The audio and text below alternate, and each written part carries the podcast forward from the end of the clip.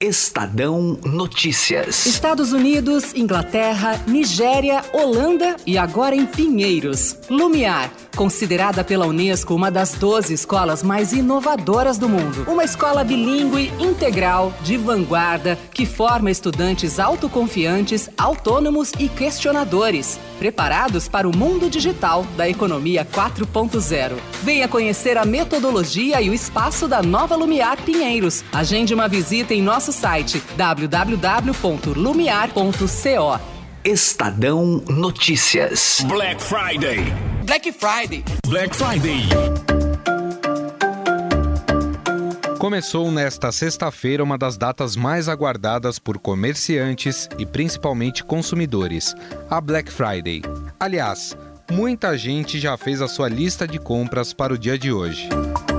Eu tô faz um mês esperando a Black Friday para comprar a minha passagem para visitar a minha família no final do ano. E eu tô precisando atualizar o meu computador porque ele já tá começando a dar aquelas engasgadas. O meu Kindle pifou justamente em dezembro do ano passado, ou seja, um mês depois da Black Friday. Eu tô esperando desde então para comprar um outro. Eu tô de olho nas promoções de livros, né? Na internet costuma ficar mais barato, eles fazem umas promoções, leve 3, pague 2, vamos ficar de olho.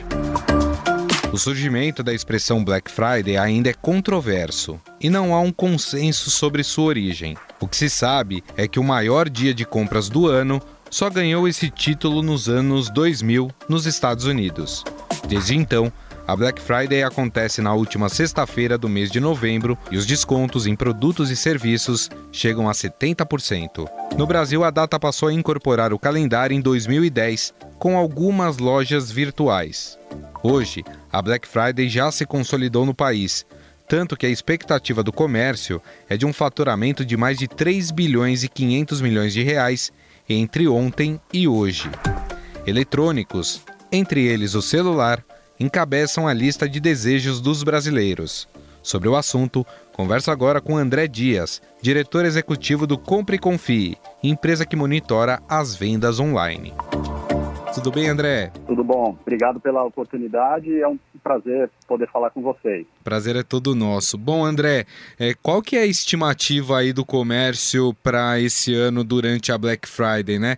Vamos focar mais no, no comércio online, porque acredito que as vendas são maiores pela internet, né? Isso, é. Agora na, na Black Friday, pela facilidade que o mercado de comércio eletrônico é, possibilita para os consumidores de comparar preço, visualizar se realmente aquele produto que é desejo do consumidor baixou de preço efetivamente agora na Black Friday. Então, a tendência é que as vendas do comércio eletrônico sejam exatamente é, bem superiores às do varejo tradicional, exatamente por conta dessas facilidades que o consumidor consegue através de uma compra online. E a expectativa do Compre e Confie para essa data é que nós possamos movimentar 3,5 bilhões é, no, na soma das vendas da quinta-feira com a sexta-feira agora da Black Friday, o que é um crescimento aí de 19% em relação ao mesmo período do ano passado. É, isso dá um número enorme de pedidos, né? Acredito que milhões, né? Isso, é, o, o, o número de pedidos vai, vai apresentar um crescimento também extremamente alto, vai, vai crescer em torno de 24% no, no comparativo com o ano passado. E o, o, valor gasto médio pelo consumidor vai ficar na casa de 600 reais, que é um pouquinho abaixo do ano passado, até por conta do controle de inflação no país, mas a expectativa mesmo é de crescimento de 24% no volume total de pedidos realizados agora na Black Friday de 2019. Então a estimativa, pelo que você falou, é que as pessoas gastem aí por volta de 600 reais nas suas compras durante a Black Friday? Isso, é o consumidor em média no comércio eletrônico, ele gasta um valor de ticket médio próximo de 400 reais. E agora, na Black Friday, esse valor ele alcança um patamar bem mais elevado, que é próximo de 600 reais.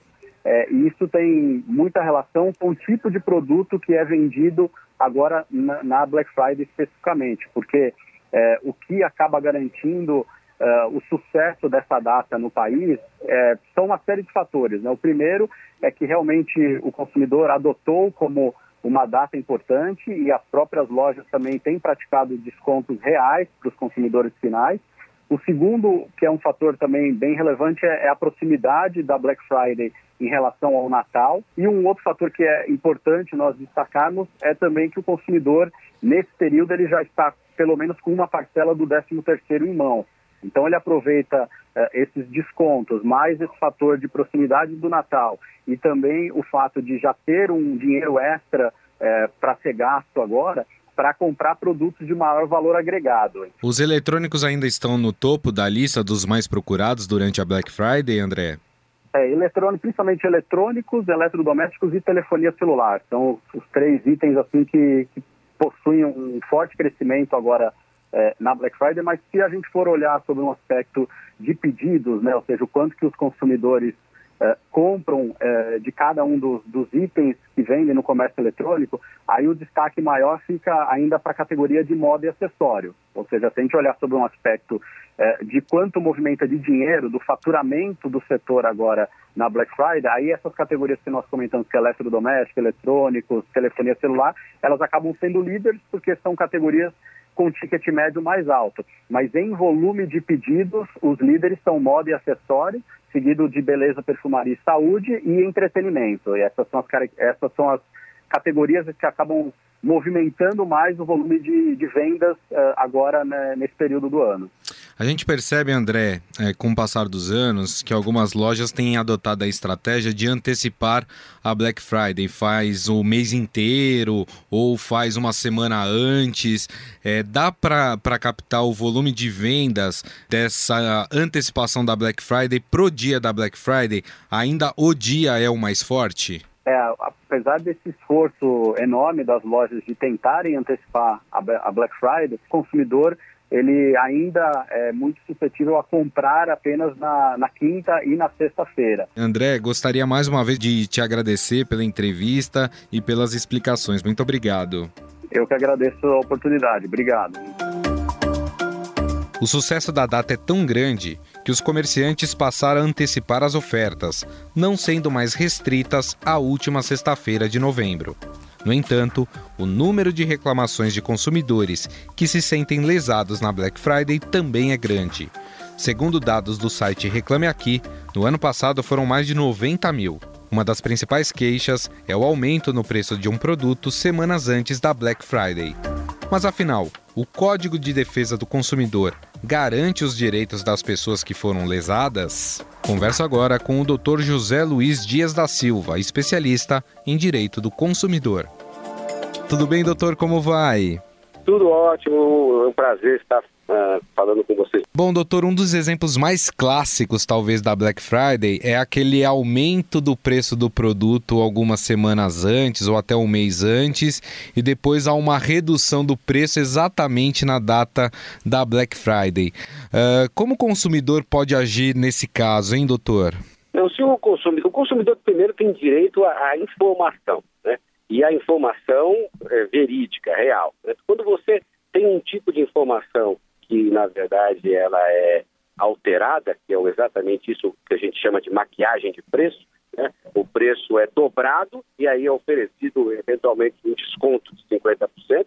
Né? O que nós temos aí, além de uma informação não verdadeira, nós temos uma propaganda enganosa é, reconhecida é, pelo Código de Defesa do Consumidor. Então, o consumidor que for vítima é, de uma oferta que, na verdade, foi uma maquiagem de preço, ele poderá é, ter esse seu direito vulnerado, é, protegido, acionando aí os órgãos de defesa do consumidor, porque foi vítima de uma propaganda enganosa. Se houver algum problema de maquiagem de preço, a nossa legislação consumerista o protege. Tem um outro exemplo também que, chamou a atenção, que muita gente relata, é o produto está com um preço bom de fato, veio com o desconto prometido pela loja, mas na hora que foi pagar, que colocou lá o seu CEP, o frete veio com um preço muito elevado.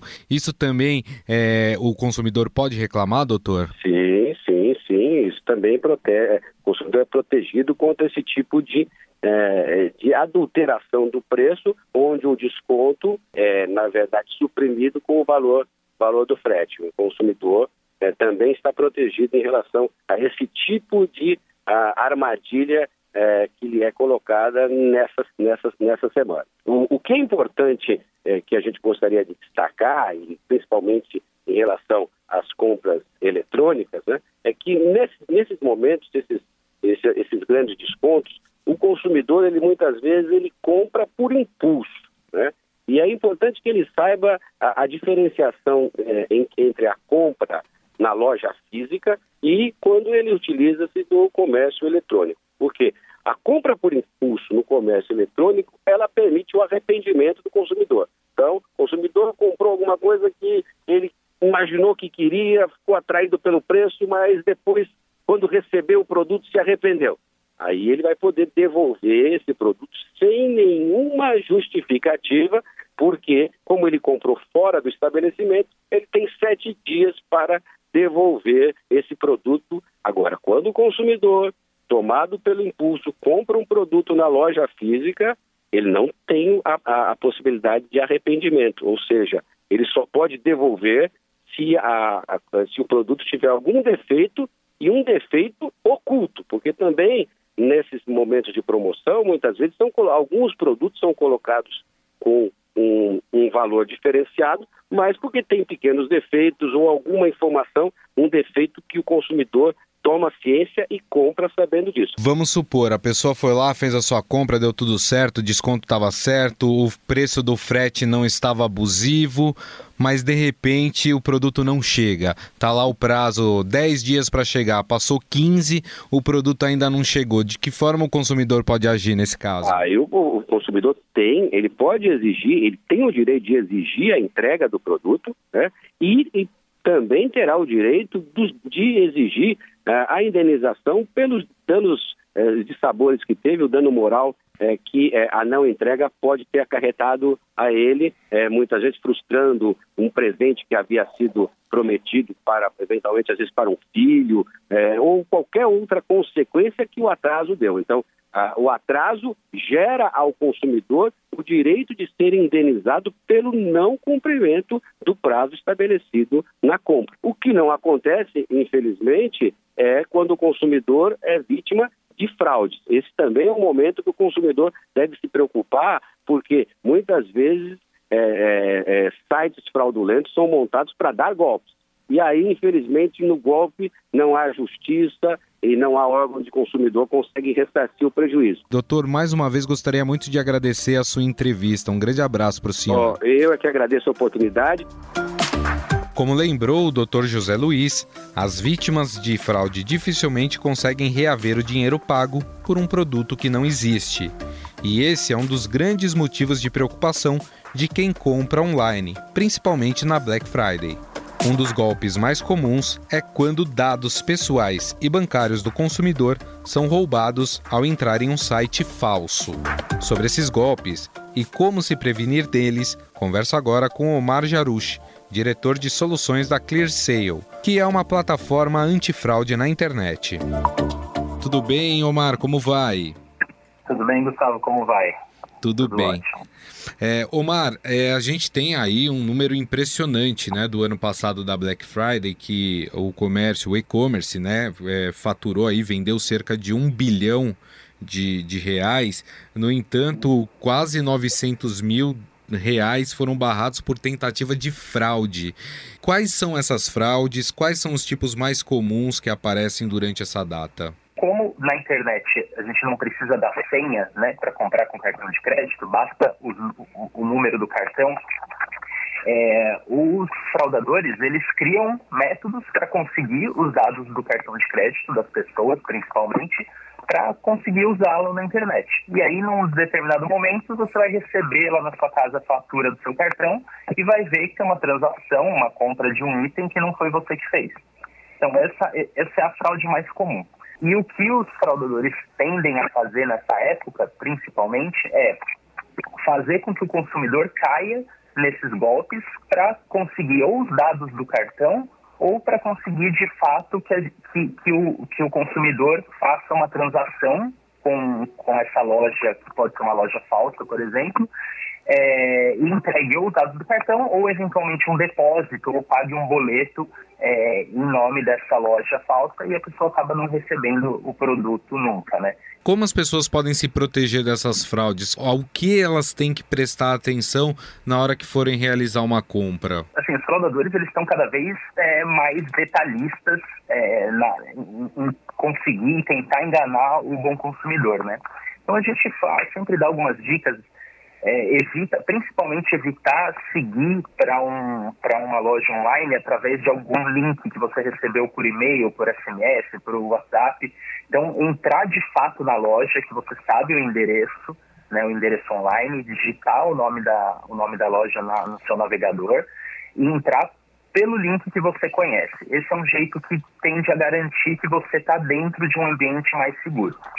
Além disso, tem algumas outras coisas, por exemplo, olha se, se o HTTPS, se tem um S né, no, no nome do, da loja que aparece no, na barra de navegador, do navegador, isso também é importante. É, nunca passar dados de cartão de crédito por mensagem, por e-mail ou por telefone, porque essa é uma forma do fraudador conseguir os dados da pessoa e ele pode nem usar hoje, ele pode nem usar na, na Black Friday, ele vai usar no momento posterior. Então isso é bem importante a pessoa ter atenção. É, e outra coisa é tentar focar suas compras em, em, lojas com, que são mais reconhecidas, que você sabe é, qual a procedência e idoneidade da loja. Uma coisa comum também nessa época são lojas fake que são criadas só para enganar as pessoas. Então, às vezes, é apresentado um produto, um celular com um desconto muito acima do que está sendo praticado em outras lojas, né? Então, às vezes está com 10, 20% de desconto nas lojas é, mais reconhecidas e numa loja específica está com 30%, 40% de desconto. Então, assim, desconfie. Desconfie e, e, de qualquer forma, apesar da desconfiança, é importante que o consumidor saiba que o pagamento através do cartão de crédito, ele é um dos métodos mais seguros é, para se realizar as transações. Que apesar de existir esse problema da fraude, caso a pessoa venha a ser fraudada e identifique na sua fatura essa transação que não foi ela que fez, ela pode, em contato com o banco posteriormente, conseguir esse dinheiro de volta. Cada banco tem um trâmite específico, mas se você entrar em contato com o seu banco, né, com o emissor do cartão de crédito, entrar em contato, você vai saber quais são os passos que você tem que fazer para conseguir o seu dinheiro de volta, o que é muito, muito, muito mais difícil em transações que são pagas com boleto bancário ou por é, transferência bancária.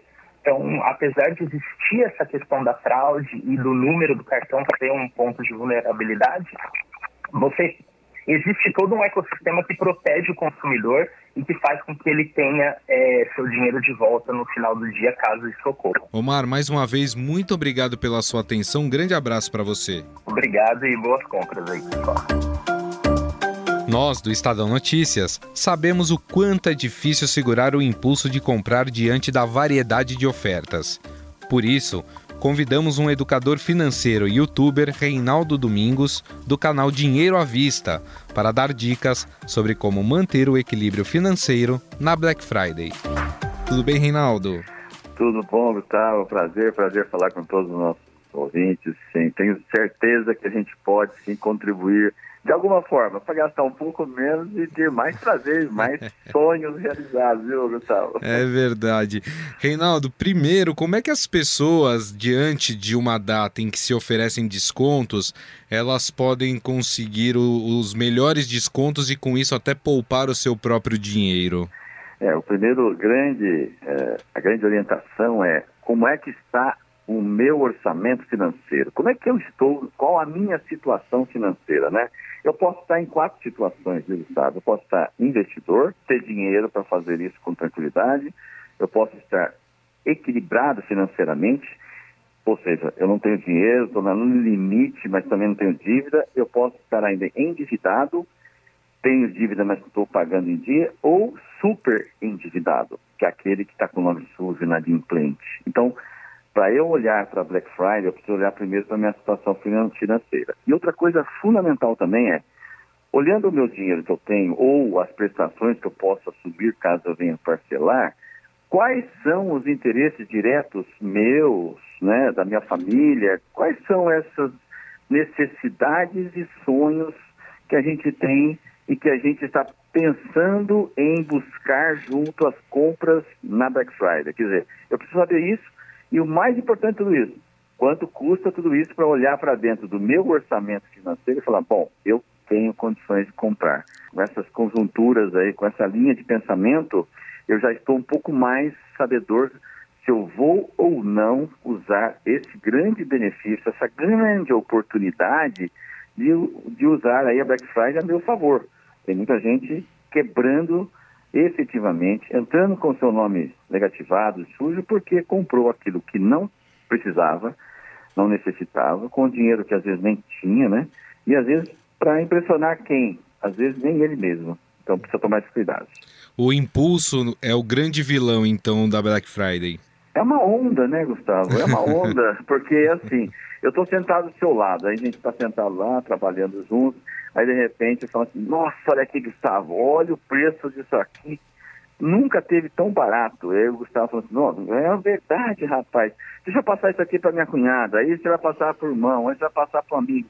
Põe lá no WhatsApp, no grupo que você conhece essa onda ela pega, porque a compra por impulso ela, é ela, ela é impulsionada dentro dos meus né, quereres, mas né, também pelo querer do outro. Então a gente fala assim, por que ele compra e eu não compro? E aí é que é, coloca toda aquela linha de pensamento, fala assim, por que, que o outro tem eu não tenho?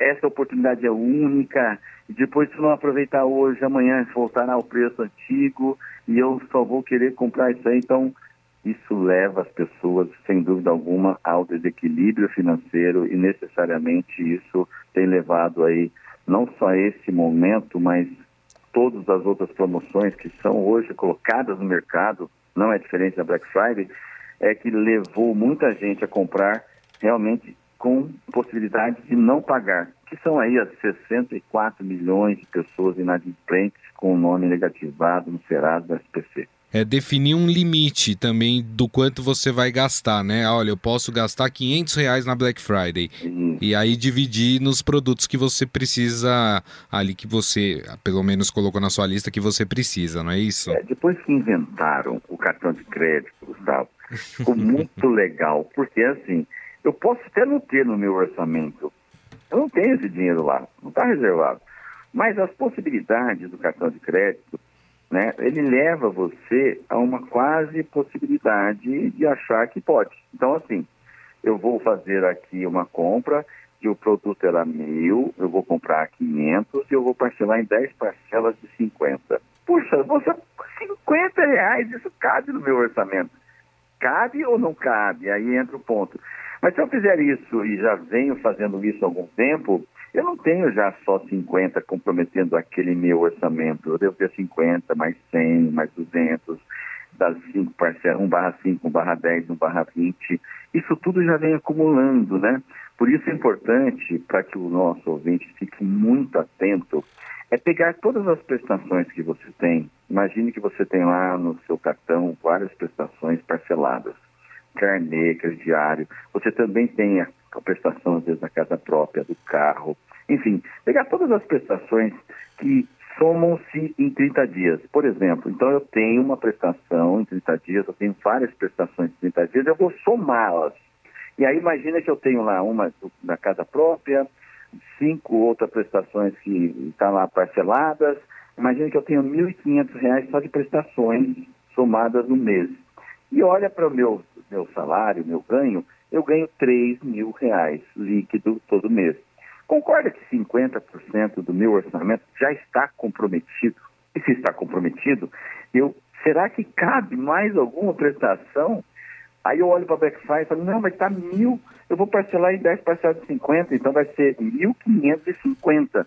Então a gente começa a olhar esse cenário, e foi esse cenário, foi essas práticas, Gustavo, que levaram esses 64 milhões para a inadimplência, para o descontrole, o desequilíbrio financeiro. Reinaldo, queria mais uma vez te agradecer. Muito obrigado, viu, pelas explicações é, e pelas é. dicas. Um abraço a todos. Fique bem, viu, Gustavo? Obrigado pela oportunidade de falar com esse público tão importante e seleto.